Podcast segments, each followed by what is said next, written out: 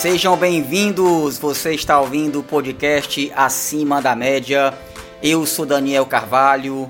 Toda segunda-feira, bem cedinho, um conteúdo para abençoar a sua vida, te motivar e, claro, dar aquele velho, bom e barato puxão de orelha.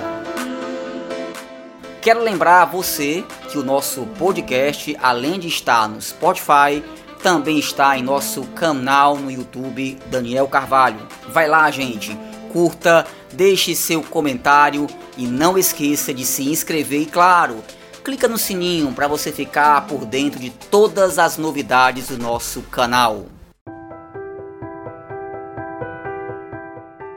Era uma vez um agricultor que colheu uma cenoura gigante que havia cultivado.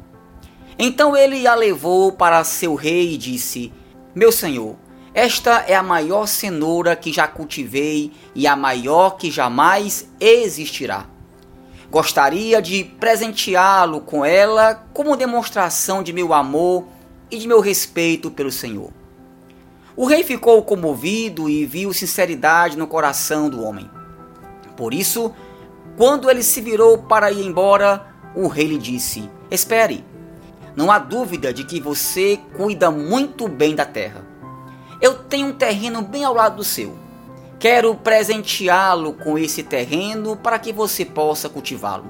O agricultor ficou impressionado e encantado, e então voltou para casa todo alegre. Mas na corte do rei havia um nobre que ouviu toda a conversa. E ele disse: Nossa, se ele ganhou tudo isso por causa de uma cenoura, o que eu receberia se desse ao rei algo mais valioso? No dia seguinte, o nobre compareceu diante do rei levando um lindo cavalo preto. Ele se curvou e disse: Meu senhor, eu crio cavalos e este é o melhor cavalo que já criei e o melhor de todos os tempos. Gostaria de presenteá-lo com ele como demonstração de meu amor e de meu respeito pelo Senhor. Mas o rei percebeu o que ia no coração do homem. Então agradeceu, pegou o cavalo e mandou o homem se retirar. O nobre ficou perplexo. Então o rei lhe disse: Aquele agricultor me deu a cenoura em consideração a mim, mas você me deu o cavalo em consideração a si mesmo. Diante dessa linda história, eu te pergunto: qual a real motivação do seu coração? O que move você a ajudar o próximo? Faz por amor ou apenas por interesse próprio?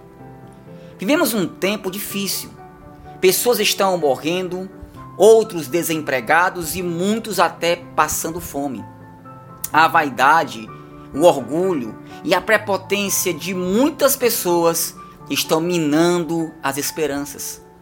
E diante do caos, somos chamados para o servir.